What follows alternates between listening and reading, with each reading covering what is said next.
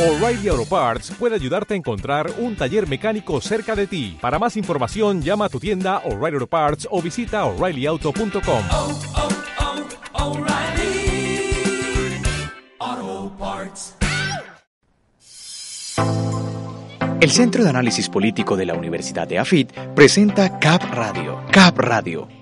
Un espacio de debate, análisis, entrevistas y lo mejor de la actualidad nacional e internacional. 3 de la tarde, 4 minutos, usted está en Cap Radio, nos sintoniza a través de acústica, emisora web de la Universidad EAFIT. CAP Radio, con Alejandra Pérez, Julián Mazo, Laura Pico, Rafael Mejía y José David Duque. Señores, le reiteramos las buenas tardes. También agradecemos a esta hora a Alejandra Lopera, quien se encuentra en los controles. También a la señorita Samara Micolta, quien, como siempre, está pendiente, nuestra community manager de todo lo que ocurre en la cabina y también tras bambalinas en nuestro programa en Cap Radio. Hoy estamos a martes, martes 5 de junio del año 2018 día número 157 del año ya, va volando este 2018 y faltan 209 amaneceres para estar el 31 de diciembre con la familia, con los amigos, comiendo buñuelito, natilla y todos estos platos típicos decembrinos. Bueno, a esta hora una temperatura en Medellín de 23 grados centígrados y bajas probabilidades de lluvia en las horas de la tarde y también en las horas de la noche. En cuanto a efemérides, hoy estamos conmemorando la fecha mundial del medio ambiente, un día como hoy, pero en 1915 en Dinamarca era aprobado el voto femenino, ya en 1945 y tras la rendición alemana en la Segunda Guerra Mundial, Berlín era dividida en cuatro. Un pedazo quedaba en manos de los norteamericanos, otro en manos de los rusos, de los franceses y también de los ingleses. Ya en 1967 comenzaba la guerra de los seis días, esto entre Israel y algunos países árabes. En 1991 el Colo Colo, equipo chileno, el cacique, ganaba la primera Copa Libertadores para un equipo chileno.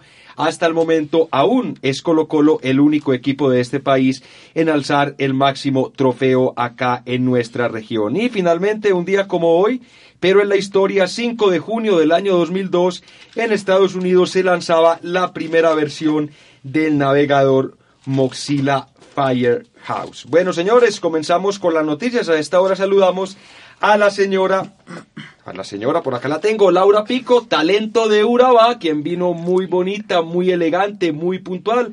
Está tranquila acá, como siempre, en nuestra cabina y nos va a hablar de un proyecto de ley que retiró el gobierno nacional, al parecer relacionado con la televisión, Laura. Claro que sí. Primero que todo, un cordial saludo para todos nuestros audiencia y, en especial para Genaro que siempre está ahí presente ayudándonos y haciendo que nuestras voces suenen mucho mejor y más melodiosas que, que, lo, que normalmente. Eh, sí, eh, desde hace seis meses se viene haciendo un ejercicio entre el gobierno nacional y distintos canales regionales eh, en términos de, de, la televisión pública. tal, tal vez ustedes no lo sepan, pero Colombia es uno de los países que mejor televisión pública tiene a nivel de Latinoamérica. Eh, es, ha sido reconocida y premiada en todo el mundo. Eh, sin embargo, el día de, de hoy se, se, presentó una polémica por el hecho de que se presentara ante la Comisión Sexta de, de, del Congreso. Eh, se, se, intentaba tramitar un proyecto de ley que buscaba suprimir la Agencia Nacional de Televisión eh, el cual podría, eh, pondría en riesgo la televisión pública al reducir su presupuesto en 124 millones de pesos. Eh, el proyecto se estaba, del proyecto de ley se discutiría, eh, bueno, en la, en la, Comisión Sexta. Eh, lo que la gente no entiende, eh, porque de pronto puede ser un, un, poco ladrilludo el tema, es que la televisión pública llega a los rincones donde la televisión privada no llega. Eh, lo que nos lo que lo convierte en una alternativa para millones de colombianos y, por eso creo que se generó hasta hoy un plantón eh, a las afueras del Senado eh, diciendo varias personas que la, la televisión pública se defiende eh, algo para entender lo que pasó hoy en las horas de la tarde de la mañana y el día es que el gobierno retira el proyecto de ley y reconoce que atentó contra la, contra la televisión pública eh, y manda una carta al secretario general del Senado eh, y dice eh, que que sí, que atentó contra la, contra la televisión pública y la carta justamente llegó hoy, porque no tuvo, porque no tuvo tiempo de llegar antes, porque ya llevaba como más de seis meses tratando de que este proyecto de ley se diera con prontitud, porque eso fue lo que dijeron que con urgencia. Y, ejemplos que demuestran que la televisión pública está en su mejor momento en Colombia es, por ejemplo, ver bioseries de Déjala Morir, que ha sido eh, muy importante en la región norte, y también como Débora Arango, que fue un referente muy importante para Antioquia y para toda Colombia a través de su arte. Y tan importante fue, al parecer, al parecer no, tan importante fue Débora Arango que aparece en el billete de 2000 y uno no dice te pago cuatro mil pesos o dos mil, sino que te pago cuatro, te pago con dos Déboras Arango. Y muy parecida quedó nuestra bella pintora Débora Arango a Noemi Sanín. Yo la confundo siempre con Noemi Sanín en ese billete de dos mil pesos. Tres de la tarde, nueve minutos. Continuamos en Cap Radio. A esta hora saludamos a Silvia Ochoa, quien nos va a hablar de lo que va a ocurrir el 17 de junio con los candidatos o con el candidato que pierda la elección presidencial. Recordemos que tras la reforma política, tanto el aspirante derrotado como su vicepresidente derrotado tendrán un puesto, una curul en un organismo del Estado. ¿De cuál se trata, Silvia? Buenas tardes para todos. Sí, lo nuevo es que el que gane el que pierda gana una curul en el Senado el candidato y el candidato a vicepresidente gana en la Cámara de Representantes. Esto teniendo en cuenta que de todas formas son votaciones muy superiores a la cualquiera que tuviera en los corporados. O sea, tienen representatividad y tienen una buena forma de hacer oposición. Sea cual sea el que se quede con esta curul, pienso que va a ser un papel interesante. Si es Petro, es una oposición maravillosa. Cuando él ha sido congresista lo ha demostrado. Si ha sido en Duque, seguirá, seguirá con su labor de congresista, con sus proyectos. Pienso que es, es una oportunidad interesante para Marta Lucía, que nunca ha ocupado un puesto por elección popular, siempre han sido administrativos como ministra.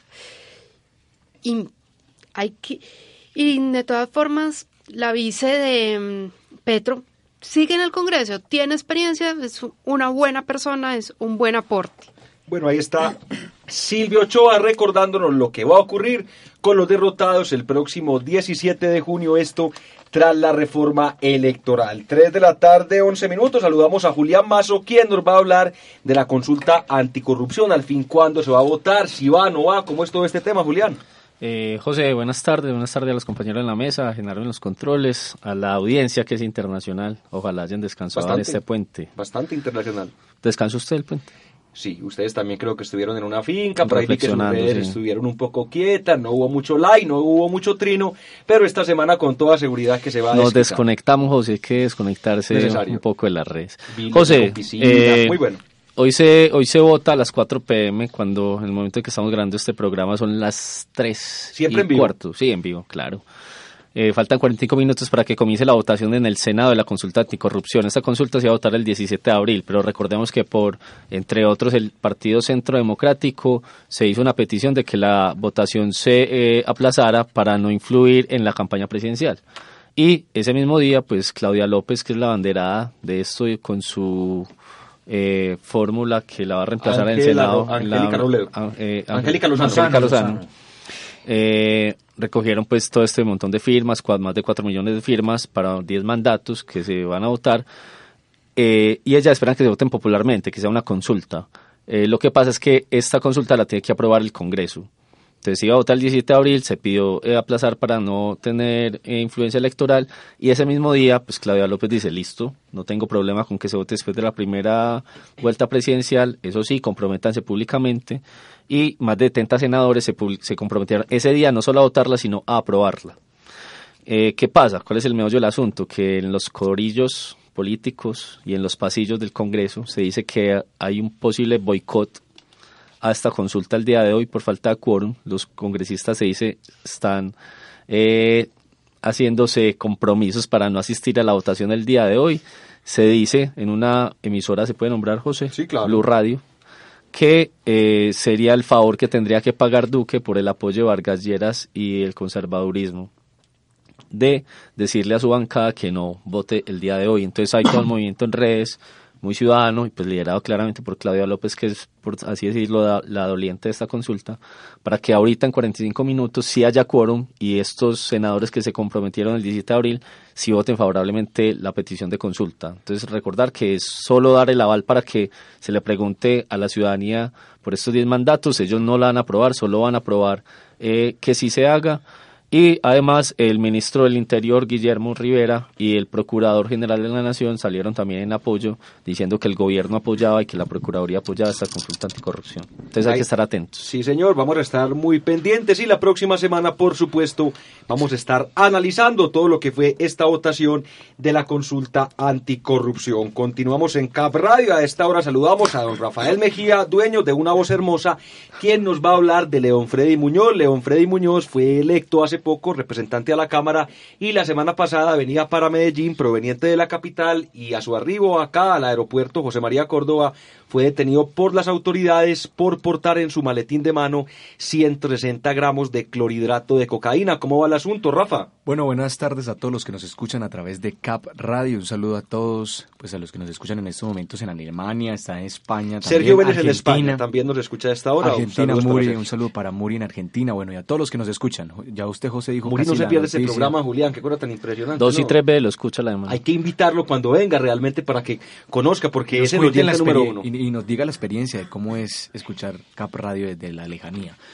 Bueno, eh, como usted lo dijo, José, León Freddy, recordemos que es en este momento candidato, es, es, el representante a la Cámara por el Partido Verde, que le ganó pues a, a, Daniel Duque por una larga votación, pues claramente, pero que él recibe esta, esta gran noticia que él, como siempre lo llama, eh, son atentados que le hacen a, a, este personaje político. Ya sabemos pues quién, no creo que podemos, lo podamos mencionar aquí en la emisora, eh, acredita, el, el, abogado sale en la misma noche a explicarle a la ciudadanía eh, qué, fue lo que, qué fue lo que pasó con León Freddy, le explica al partido, a los amigos, a todos los políticos, diciéndole, eh, diciendo que León Freddy eh, le había dicho pues que había sido un, un, un cambio, un trueque de, de, maletas.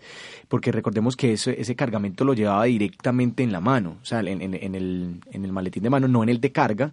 Entonces eh, dice nuevamente León Freddy, agrega esa, eh, esa cosa puntual que es el, el, que le están haciendo un atentado y que pues que, que la, la, autoridad pues competente tenga que liberarlo en el momento que pues que sea necesario.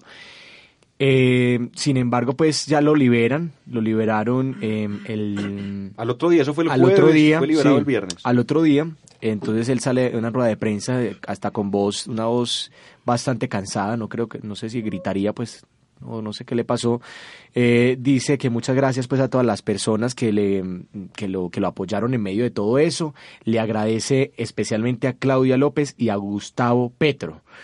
Eh, ni siquiera Fajardo pues que la acompañó durante su recorrido eh, o durante su campaña la, en, la, en esta Cámara de Representantes. León Frey queda, eh, queda libre, pero también queda pues en la investigación con él. Y bueno, esperamos que todo esto se, solucione y pues que sea la justicia la que declare verdaderamente si León Freddy, si fue un atentado o si verdaderamente eh, León Freddy estaba llevando esos gramos de cocaína pues que, se, le, se le señala. Bueno, ahí está todo lo que tiene que ver con León Freddy Muñoz, recientemente electo representante a la Cámara por el Partido Verde, ¿cierto, Rafa? ¿Es Partido Verde? Sí, el Partido Alianza, Alianza Verde. Alianza Verde por nuestra región, por el departamento de, de Antioquia. Antioquia. Uh -huh. Tres de la tarde, 17 minutos. Don Saúl Franco, cuéntenos, ya somos tendencia, obvio, a nivel regional, pero también a nivel mundial ya estamos marcando, Saúl. Bueno, vea, hoy es tendencia a nivel nacional el Día Mundial del Medio Ambiente. Sí. Sí. Eh, en la segunda, en el segundo puesto está el futuro es de todos, que hace parte de la campaña de Iván Duque. Y Humanification también es ahora tendencia. Y en Bogotá se está realizando eh, un foro internacional sobre negocios. Entonces en las redes sociales también se están compartiendo lo que está pasando allí con el numeral WFBOG. Y en el número 5, a nivel eh, de Colombia, es spam de defectos. Si no han participado, pues todavía tienen el tiempo de colaborar con el spam de defectos. En el nivel local, eh, más unidos que más unidos que nunca, pero es un hashtag eh, pagado por Águila a propósito del Mundial. Día Mundial del Medio Ambiente también es tendencia, spam de defectos y spam de preguntas incómodas.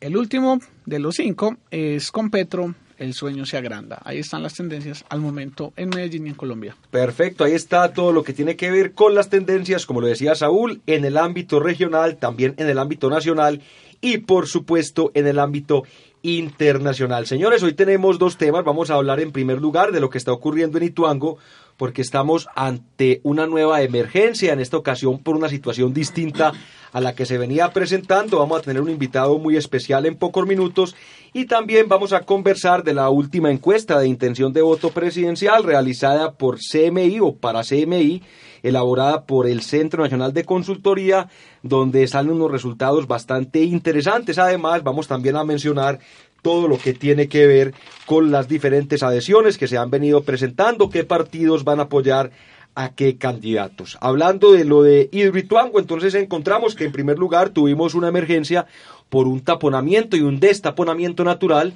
que ocasionó una mini avalancha, por así decirlo, que fue la que causó todos estos destrozos, sobre todo en Puerto Valdivia. Luego toda la atención se centró en el tema de la cota, poder llegar a la cota 415, que permite que ya el río, en caso de seguir subiendo su nivel, pueda botar sus aguas por el vertedero y no por la casa de máquinas. Y la nueva emergencia tiene que ver con los movimientos sísmicos que se han venido presentando en el macizo en la montaña que está ubicado a la franja derecha de la presa. También hay que mencionar que hay una polémica bastante grande que tiene hoy un nuevo capítulo y está relacionada con el gobernador Luis Pérez Gutiérrez y el alcalde de Medellín, Federico Gutiérrez también, ¿Quién dice Luis Pérez que está ocultando información? Es decir, que desde EPM se está manejando una información errónea, esto para evitar que se le presenten más problemas a las empresas públicas de nuestra ciudad. Hablando de la nueva emergencia, como lo decíamos, relacionada con el macizo, con la montaña ubicada en la franja derecha de la presa, y es que se conoció este fin de semana un informe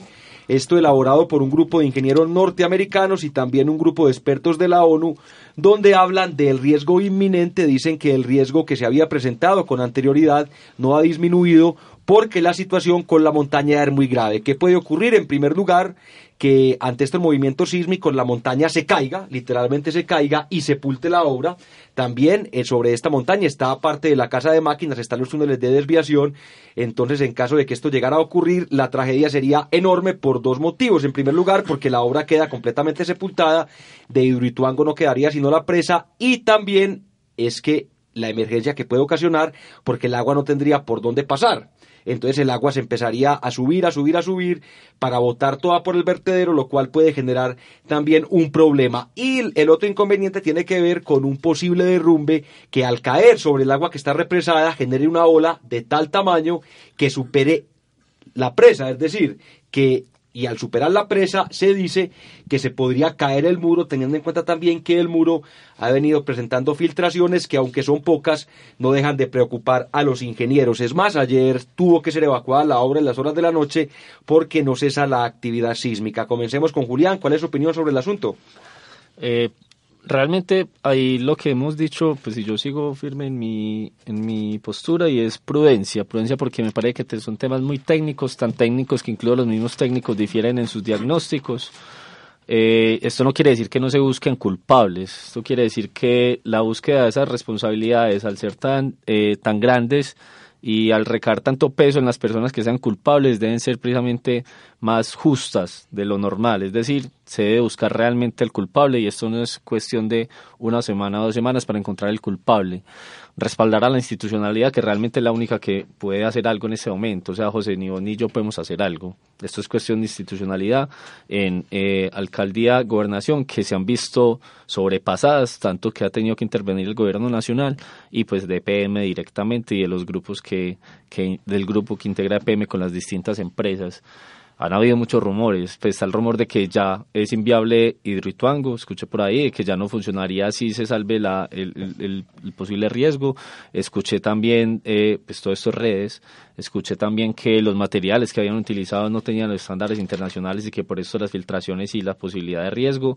Y pues sí queda muy feo también ver lo que es eh, el rifirrafe, por así decirlo, entre la gobernación de Antioquia, EPM eh, e y la alcaldía de Medellín, en donde el gobernador pues salía a decir que EPM no está dando toda la información, el gobernador de de dónde fue del César tal no de dónde fue el, gobernador de, Aguas Abajo Córdoba de Aguas Abajo que también dijo que EPM no estaba dando toda la información y pues hoy sale Fico a decir que EPM siempre ha sido claro esto también es una muestra pues tanto aquí que vienen eh, estudiantes de gobierno local que el Estado no que el Estado no es un ente monolítico, que el Estado no se mueve por sí solo y que dentro del Estado hay distintas arenas que muchas veces no se coordinan. Esto es una clara expresión de eso, en donde gobernador y alcalde van por caminos distintos. 3 de la tarde, 24 minutos. A esta hora tenemos un invitado muy especial de línea. Se trata de Daniel Quintero Calle. Él es ingeniero, tiene un máster en negocios en una universidad norteamericana, fue viceministro de Tecnología e Información. Hola Daniel, buenas tardes, bienvenido a Cap Radio. Hola, un saludo a ti, a toda la audiencia, ¿cómo estás? Pues ahí vamos, Daniel, un poco preocupados con todo lo que está sucediendo en Hidroituango. Hoy estamos precisamente comentando eso. Estamos hablando de las tres etapas, por así decirlo, que se han presentado en la emergencia. En primer lugar, lo que fue el taponamiento y el destaponamiento natural de uno de estos túneles. Luego, todo lo que tuvo que ver con la famosa presa, con llegar a la cota 415 y ahora lo que está sucediendo por un lado con la polémica entre el gobernador de Antioquia y el alcalde de Medellín y también con lo relacionado con los movimientos en la montaña ubicada allí en la franja derecha de este megaproyecto. ¿Usted cómo ve la situación, Daniel? La verdad, agravándose lamentablemente el informe de los ingenieros, del cuerpo de ingenieros de los Estados Unidos es, es muy preocupante. Eh, muestra eh, más grave que cualquier otra cosa, que hay discrepancias entre el concepto de los constructores, que en muchos casos parecieran estar cuidando más eh, su reputación y, quizá la plata que las vidas humanas y las propiedades de tantas personas que están en juego en este momento. Eh, es evidente que EPM, su alcalde, su gerente, han tenido una postura en general de tratar de minimizar el tema, de decir que la cosa no es tan grave. Afortunadamente, el gobierno nacional intervino y el cuerpo de ingenieros llega a Colombia debido a la intervención que además la reclamamos desde el principio nosotros del gobierno nacional y, la asistencia de gobiernos extranjeros en esta crisis. Y pues es los gobiernos extranjeros, en este caso el cuerpo de ingenieros de los Estados Unidos, el que dice, no señores, no EPM, ustedes están minimizando la situación, ustedes no se están dando cuenta de la gravedad, el riesgo que está corriendo la presa por todos los factores que ustedes ya han mencionado, y entonces le piden al ministro de Minas que declare la emergencia, la alerta roja, que ya empresas públicas incluso había retirado y la había vuelto a alerta naranja, la gente había vuelto a sus casas, y pues esto era un riesgo muy grande que, que expuso eh, innecesariamente el gerente de PM a la, gente. Eso fue un riesgo muy grande. Yo creo que no olvidar que esto ocurre no por causas naturales imprevisibles, de la, un tema de la naturaleza imprevisible, sino todo lo contrario, por una serie de irresponsabilidades que tenían por objeto reducir los tiempos, por ahorrarse unos seis meses en, en, la, en el inicio de la operación, pues terminan cerrando los túneles de desviación sin haber terminado la presa pero además no recogieron los árboles, pero además en los túneles iniciales no les pusieron con puertas, pero además el túnel adicional que crean en los diseños que se llama el, túnel auxiliar de desviación o la galería auxiliar de, desviación, la hacen en un lugar donde la misma ANLA, la Agencia Nacional de Licencias Ambientales, les había dicho que no era el lugar correcto para hacerlo y además incluso les dice cosas más graves, como que EPM pareciera ir a, a la loca corriendo muy rápido, no EPM, sino la brasilera que está construyendo este proyecto que se llama Camargo Correa,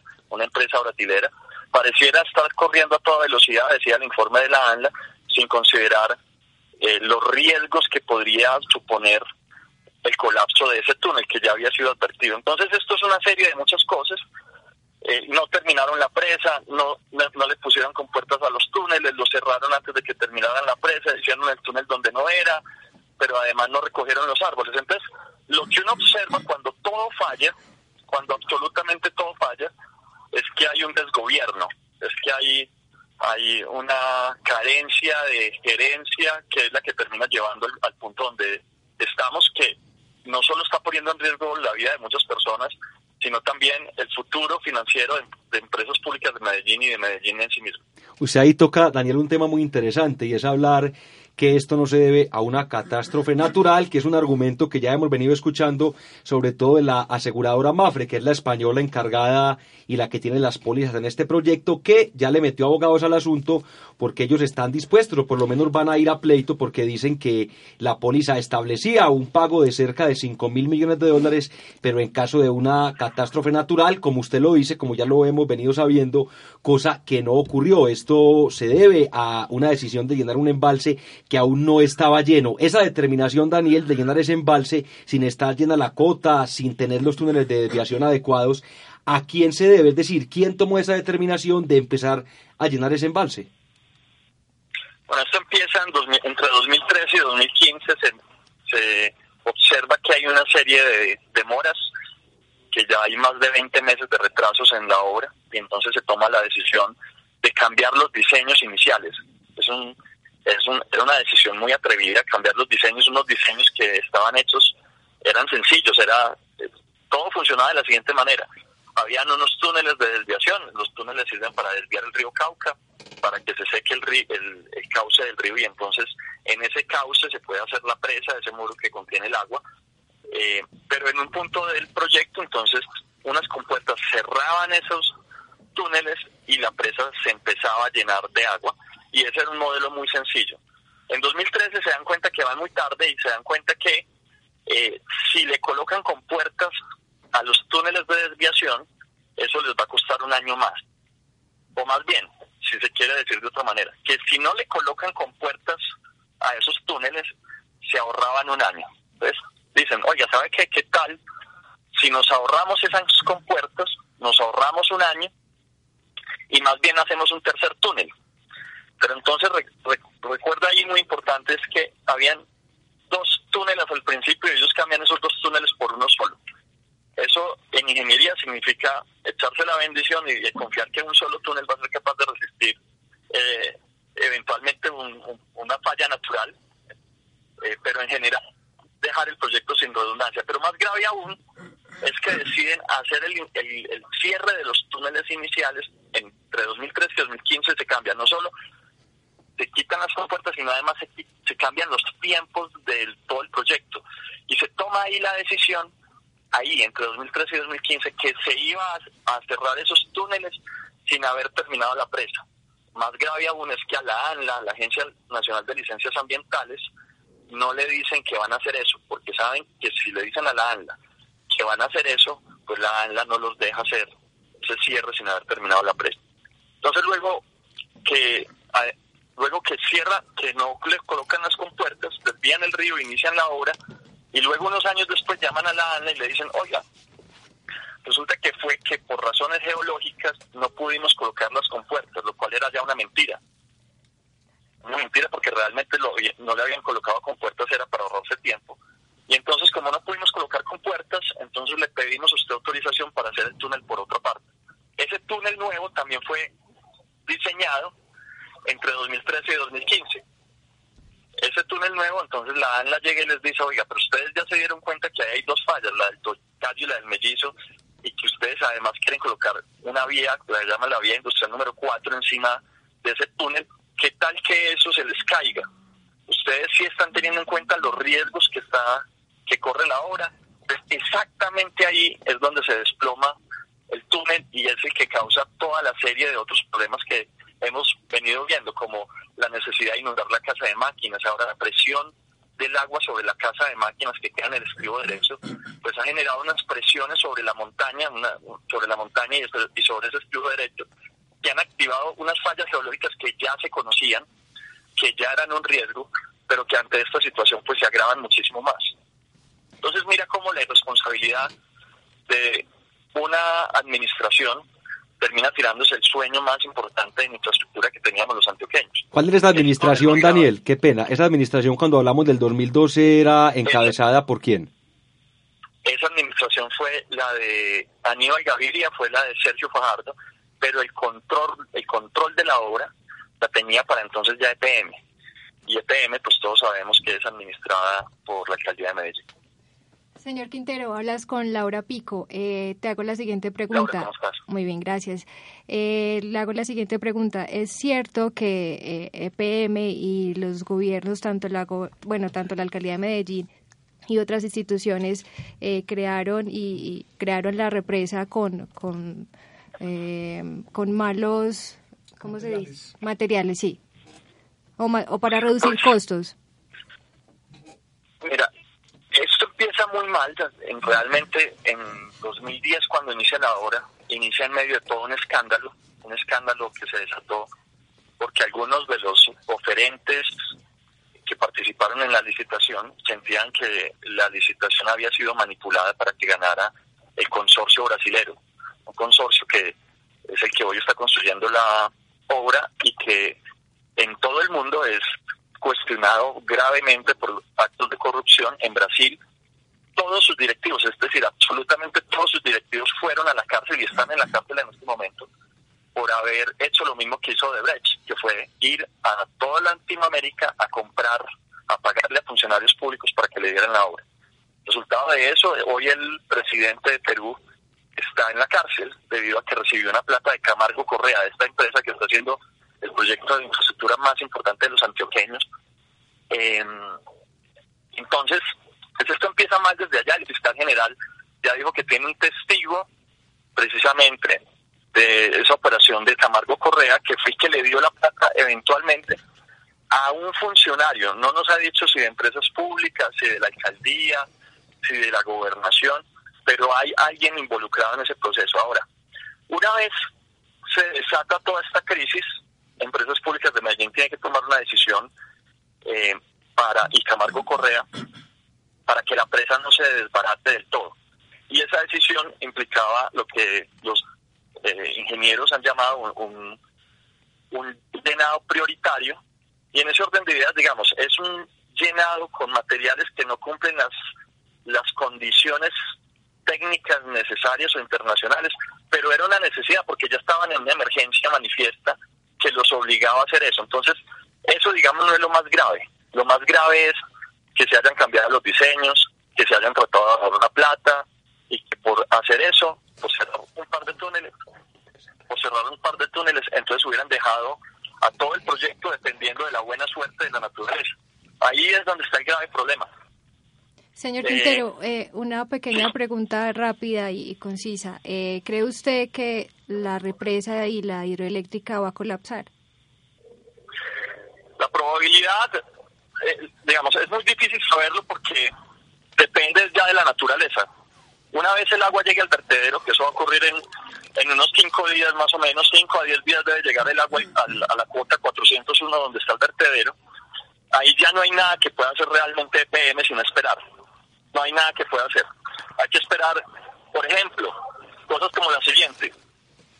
El agua, el agua hoy está corriendo dentro, por dentro del estribo derecho de, de la presa. Es decir, el lado derecho de la, de la presa es una montaña que tiene muchas fallas geológicas y hoy el agua pues ha generado una presión sobre todos los muros de la casa de máquinas en el estribo derecho hay un riesgo muy grande y es cuando el agua deje de correr por ahí, es posible que eso lleve a una desestabilización de ese estribo derecho.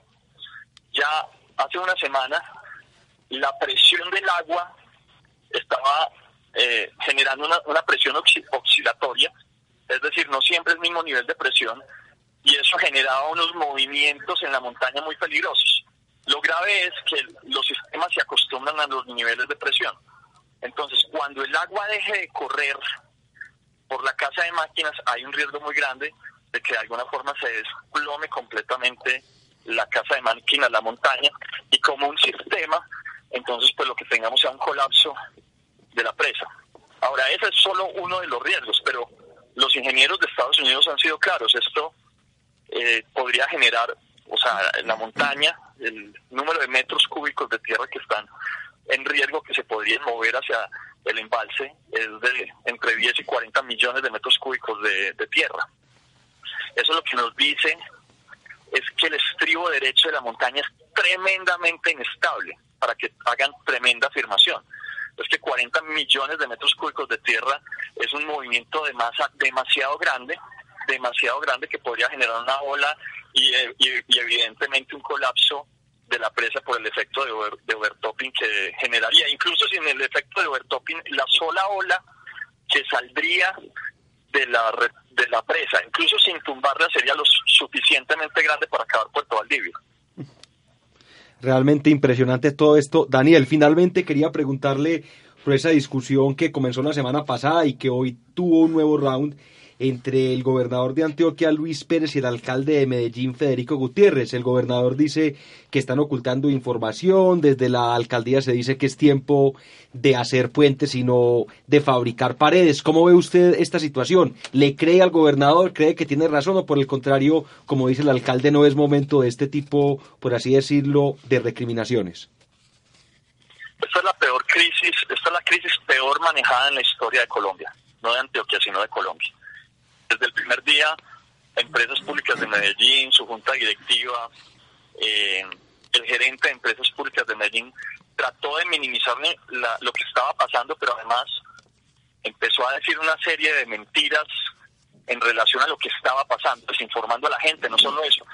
Eliminaron documentos públicos sobre Hidroituango que muchos estábamos investigando, los eliminaron de la página web para que no pudiéramos hacer investigaciones, desactivaron los sensores del CIATA, entonces, a mí no me sorprendería que así como le estaban como le estaban minimizando la información a los que estaban investigando, incluso hicieron campañas muy agresivas contra los que estábamos diciendo que no minimizaran la situación, que fueran conscientes de que había vidas en riesgo, que declararan la alerta roja, campañas muy duras contra nosotros.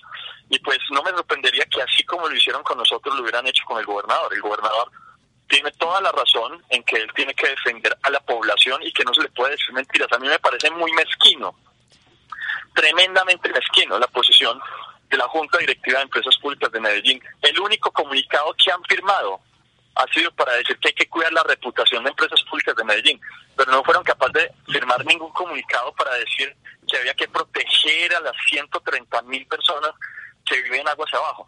Entonces nosotros estamos realmente ante una crisis ética en Medellín. Nosotros tenemos que empezar por evaluar los valores que nos están guiando como sociedad. Si la vida es más importante que la plata o la plata es más importante que la vida. Si está bien que un proyecto por ahorrarse unos meses que ponga en riesgo todo el proyecto. esa, esa lógica un poco antiética que es hágale que eso aguanta, hágale que eso puede con eso, no. Nosotros tenemos que ser más precavidos. Los antioqueños hemos construido todo lo que hemos construido gracias precisamente al empuje la berraquera, pero también a la prudencia, a ser capaces de hacer las cosas con tiempo, a saber que las cosas no se ganan en un segundo, sino que hay que ganárselas como es, paso por paso, peso por peso, con el sudor de la frente. Entonces, acá hay que hacer toda una valoración de la ética misma y de los valores éticos y morales que están conduciendo a nuestra, a nuestra dirigencia, porque esto, así como pasó en Hidrotuango, va a volver a pasar si no hacemos precisamente esa evaluación sobre los principios éticos y morales. El gobernador tiene toda la razón, a mí también me mintieron, a mí también me dijeron mil cosas, dijeron que yo era eh, una, una patria, que lo que pasaba era que no quería PM y me dijeron mentiroso, pero lamentablemente hay que decir que no pudieron desmentir ni una sola de las cosas que dije. Y cada cosa que dije lamentablemente fue ocurriendo. Entonces, y eso no es porque uno sea bulto de sal, eso es porque uno dice la verdad desde el primer minuto lo que espera es que las autoridades no salgan a desmeritarlo y a decirle que es un mentiroso, sino a decir, oiga, sí señor, vea, esta es toda la información, este es el riesgo que tenemos, vamos a salvar las vidas, primero las vidas, hagamos la tarea juntos, vamos a construir juntos, pero construyamos juntos desde la verdad, no desde la mentira. 3 de la tarde, 44 minutos. Escuchábamos a Daniel Quintero, fue viceministro de Tecnología e Información. Daniel, muchas gracias por habernos acompañado aquí en Cap Radio. No, un abrazo a ti y a toda la audiencia. Espero que esto se solucione pronto pronto y que en serio hagamos esa evaluación de los de los principios éticos de nuestra sociedad. Esperemos que sí. Ahí estaba Daniel Quintero, muy claro, hablando de todas las críticas que se han venido haciendo, también de la situación y de la forma, él manifiesta, de la mala forma como EPM ha manejado esta situación. Y vamos en Julián, quien nos estaba dando su opinión. ¿Usted qué piensa, Silvia? Brevemente, a ver si nos da siquiera para tocar el temita político. Hombre, las comunicaciones y los egos es un tema de que, bueno, EPM tenía que manejar una versión oficial, defender su punto de vista. Los actores políticos pienso que están aprovechando la situación para catapultarse a futuros roles, a futuros intereses y... Entre ellos, Daniel, también para hacer la claridad, quien se dice, no le preguntamos porque nos estábamos extendiendo demasiado, pero que puede aspirar a la alcaldía de Medellín por el Partido Liberal. Y lo importante es que los ingenieros solucionen el problema a pesar de todas las adversidades y que la comunidad, eh, que en ocasiones siento que EPM responde por su parte, por los albergues, por todo, y siento que la comunidad como que no es suficiente, algo así. Em, siga futuro, es em, positivismo y que en futuras obras confío en que haya ferrocarril de Antioquia, haya ese aprendizaje de no correr, sino hacer las cosas bien hechas desde el principio. Su concepto, Rafa. Bueno, hay dos puntos de vista ahí claros.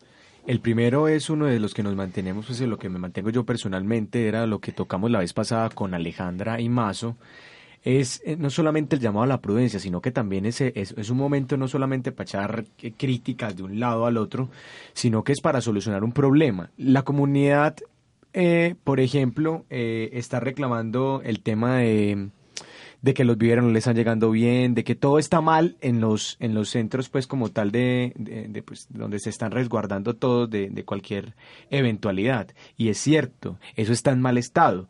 Pero lo que, lo que, lo que dice la gobernación, y si la gobernación pelea con la alcaldía, pues no van a solucionar es nada solamente discutiendo. Pues hay que ser claros con esto, hay que decirle a la comunidad la verdad, porque no se puede ocultar cosas, pero yo creo que también es momento de prudencia, de, de, alguna otra manera no echarse culpas, sino soluciones, solucione mientras tanto, y cuando ya solucione, entonces empiece a pelear, empiece a discutir con, la, con, con los que tengan que discutir. Pero esos son los dos puntos como que claros que, que hay que tener, porque es que, José, si se ponen a pelear, pues no, se, se les viene la avalancha a todos, entonces ahí va a ser peor eh, todo este tema. Y, y, lo que dice este señor es... Daniel Quintero. Daniel Quintero es, e, es algo real, o sea, se puede destruir todo Valdivia.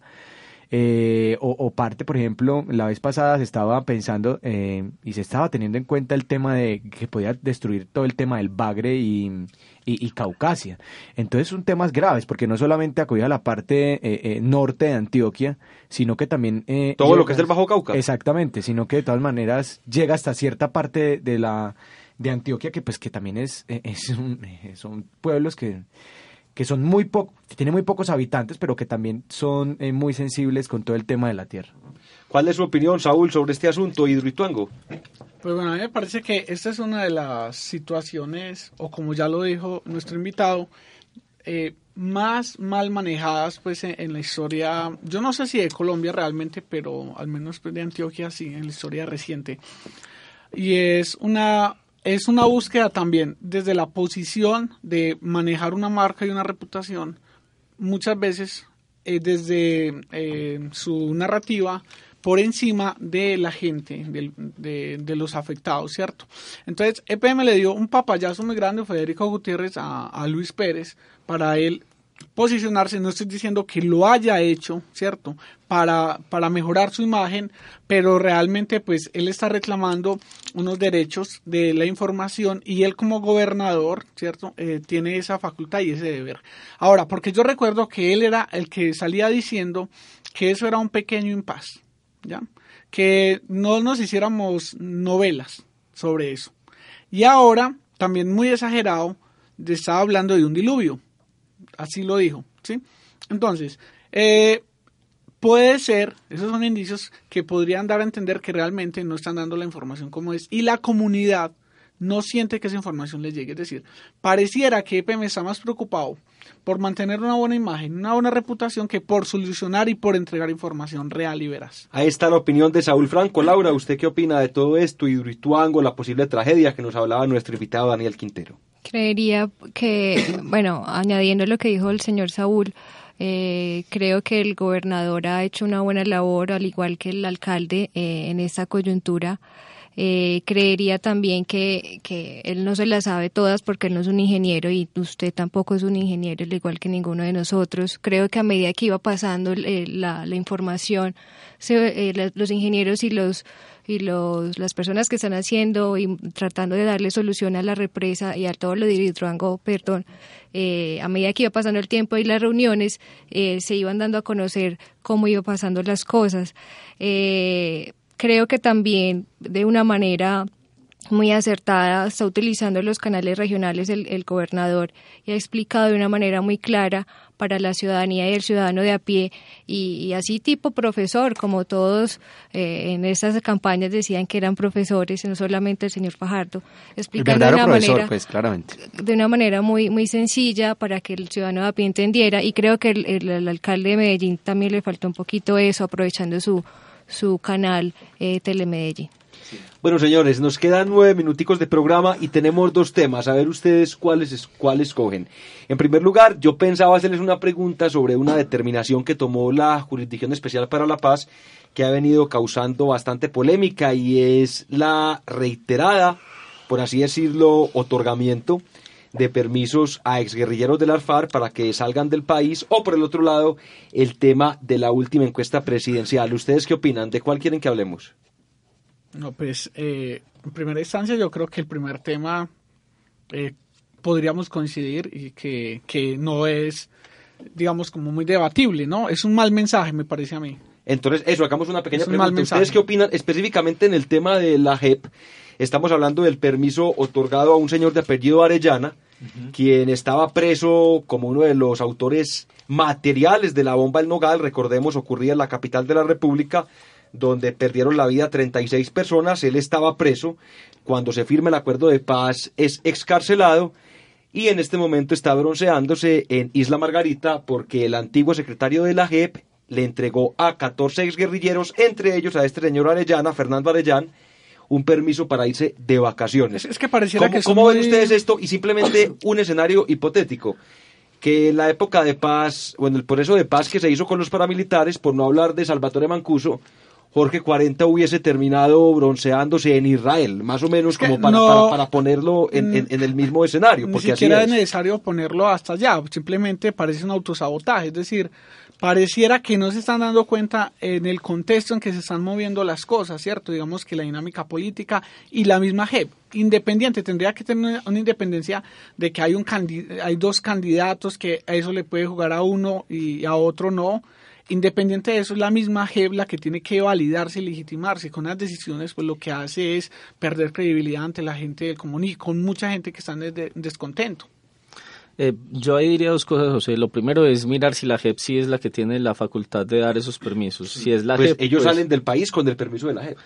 No, pero exacto, pero es la JEP la que tiene la facultad de darle a ellos como guerrilleros en sus circunstancias los permisos. E, eso yo no lo sé. De yo, para salir del por país. eso, yo pregunto eso porque no lo sé. No sé si es la, porque como estamos en un vacío legal, no, pero, acordémonos de lo que pasó con Santrich. Ah, pero, no se sabe pero podemos decir que, que sí es la JEP porque el tipo evidentemente está en Isla Margarita. No, pero, no, no, pero yo, yo, yo eso no lo tengo tan claro porque con Santrich decíamos no es la JEP y al final sí fue la JEP la que decidió pero igual que es el gobierno, pues es el gobierno. No, pero no, pero hay, hay, hay áreas de áreas, o sea, es, y con esto es muy delicado, cierto, con, esto, muy, reglamento Julián, con esto es muy delicado. Por, lo único o sea, cierto es que el tipo está en Venezuela en este momento. Pasando. Mire, pero sí, José, pero es que el tipo está en Venezuela, pero es importante mirar quién es el que debe legislar sobre eso y el llamado es a que claramente hay un vacío legal con la JEP que está afectando distintas áreas. Pasó con Santrich y está pasando con este señor. Y el llamado ahí es el Congreso. El Congreso es el que tiene que determinar las facultades que va a tener la JEP uh -huh. y no lo está haciendo. Mientras eso no se delimite, la JEP va a seguir haciendo esto porque a mí me parece que estoy de acuerdo, señor no debería estar allá bronceándose, claramente, yo creo que todos estamos de acuerdo con eso. La JEP le está dando el permiso, entonces mi llamado, mi primer llamado es, ah, ¿es la JEP la que, es la JEP la que debe dar ese permiso? No sé, no, pues no, no, no tengo claro ese, ese tema legalmente. Podríamos buscar a alguien para que nos lo aclare para el próximo programa, José, porque creo que ya, ya han habido temas reiterativos. A los cuales, y, y el tema con esto es que las 14 solicitudes fueron firmadas por Néstor Raúl Correa hasta el pasado 8 de abril, fecha en la cual se retiró, muy polémico, él renuncia a su puesto, pero fueron 14 guerrilleros los que han podido salir del país bajo esta figura, bajo estos permisos. ¿Cuál es su concepto, Laura, cuando nos quedan cinco minuticos de programa? No tiene concepto sobre este creo que... Dale, Rafael. Bueno, no, no, yo pienso muy similar a Julián, pero hay algo que es importante como tener en cuenta, y es que recordemos que al inicio de todo eh, también hay un vacío en el tema de, de por qué este señor eh, se lanza a ser presidente de la República, se lanza como candidato. Eh, de la, eh, Timochenko. Timochenko. Cuando supuestamente me cuando supuestamente a la calle con Timochenko. duro eso, duro eso. Pero bueno, no, eh, bueno, ahí también hay un vacío y es que desde el inicio se están presentando vacíos. Neces es necesario que el, que el Senado de la República pues diga, vení, eh, ustedes van a tener esas facultades, a quién hay que pedirles permiso, a quién, eh, quién decide eh, en, en tanto tiempo quién va a la cárcel, bueno, quién pasa por la mesa de la verdad, todo eso tienen que decidirlo. Pero hoy por eso se están presentando todas estas dificultades porque no hay primero alguien que, lo, que, diga eh, esto concretamente. Y yo creo que hay una cosa vital en todo este proceso, y es que eh, mientras más va avanzando el tiempo, la gente, la misma gente, los mismos ciudadanos como nosotros, está perdiendo la fe en el tema de la JEP pues ya nosotros, bueno, ¿esto para qué sirve? Bueno, pero si están haciendo lo que sea. Entonces yo creo que primero lo que tienen que hacer es que la, se apodere la gente de esto y que la legitime, porque si no, vamos a terminar en un caos total. Bueno, ahí está el concepto de Rafael Mejía. ¿Usted qué piensa, Silvia? Pues eso no está terminado de inventar y que se está dando un pésimo mensaje. Es como cuando le dicen al niño, no lo que diga su papá, no lo que diga su mamá, no, y termina resolviendo la abuelita. No, pongámonos serios. Bueno, ahí está buena la analogía que hace Silvio Ochoa, señores. 3 de la tarde, 55 minutos. Estos cuatro minuticos de programa vamos a mencionar por lo menos los resultados de la última encuesta de intención de voto presidencial realizada por el Centro Nacional de Consultoría para CMI Noticias. A la pregunta si las elecciones de segunda vuelta fueran mañana, ¿usted por quién votaría? Primer lugar, Iván Duque Márquez, 55%, seguido por Gustavo Petro con el 32% de intención de voto. Hay un tema interesante en esta encuesta y es cómo votan las regiones. Encontramos que en las seis regiones, de las seis regiones, Iván Duque ganaría en cuatro y Gustavo Petro ganaría en una, en la región Pacífico, donde obtendría el 51% frente al 41% de Iván Duque. En la región donde es más fuerte el candidato del Uribismo es en el eje cafetero, donde tiene el 81% frente al 13% del candidato de Colombia Humana. Las cosas son más parejas en la capital de la República, Iván Duque con el 49%, Gustavo Petro con el 39%, en el Caribe colombiano también casi que un empate técnico, Iván Duque 49%, Gustavo Petro 44% y en la región central en la cual está nuestra ciudad, nuestra pequeña metrópoli, Iván Duque tiene el 60%, mientras Gustavo Petro tiene el 28%. Su opinión muy breve, Julián. Eh, yo creo que Petro se está rodeando o se está dejando rodear de gente muy prudente, muy valiosa. Su vicepresidenta está haciendo, se está poniendo la camisa, se está poniendo la 10, como dirían algunos, porque se ha visto llamando a la, a, la cordura y llamando al acuerdo en redes sociales, llamando a Mocus, llamando a Antonio Navarro, llamando a varias personalidades de centro, de Fajardo y de la calle, eh, quienes ya anunciaron su voto en blanco, para que se le unan a la campaña de ellos. Entonces, eh, y, Petro en sus posturas se ha visto muy, muy prudente últimamente. Vi una entrevista en semana, creo que fue, eh, muy prudente, ya negando pues la constituyente que en febrero pasado dijo que sí iba a ser, condenando ya la dictadura de Venezuela de frente. Se demoró, hasta se la vino a condenar un año antes de elecciones. Sí, se, se está se está se está suavizando sus posturas, que si bien días decíamos que se iban a volver tibios los exacto, dos, ¿no? si bien si bien eh, Petro tenía que estar a la izquierda del todo para poder pasar a segunda y tiene que volverse tibio, por así decirlo, para, para tener posibilidades reales. Ahora, como decíamos hace ocho días, Iván Duque realmente lo que tiene que hacer es cuidar los votos, que no le vayan, porque tiene 3 millones de diferencia. El que tiene que salir a buscar los votos es, es, es Petro. Entonces Duque no, no se ha visto tan tibio, si ha, si, si ha recibido el apoyo pues, de las maquinarias, que era lo esperable, pues ya los grandes dirigentes del Partido Liberal se adhirieron a él, cambio radical claramente, y eh, ahora las bases del liberal van para Petro. Entonces yo creo que Iván, Iván Duque está haciendo el trabajo de cuidar los votos y convencer a los que se quieran ir montando en el bus casi que de su gobierno. Quién sabe cómo se irán a redimir esos apoyos ya en un gobierno de él y Petro se está suavizando para ver si le alcanza. Cuatro de la tarde, un minuto, estamos llegando al final. Don Rafa, despida usted con esa voz preciosa. Bueno, a todos, gracias por escucharnos a través de Cap Radio, nuevamente con ustedes. Nos vamos a ver en otro programa, así que todos conectados desde Alemania, Argentina y todos los países que nos escuchan a través de Cap Radio. Chao, chao. El Centro de Análisis Político de la Universidad de AFIT presenta CAP Radio. CAP Radio. Un espacio de debate, análisis, entrevistas y lo mejor de la actualidad nacional e internacional.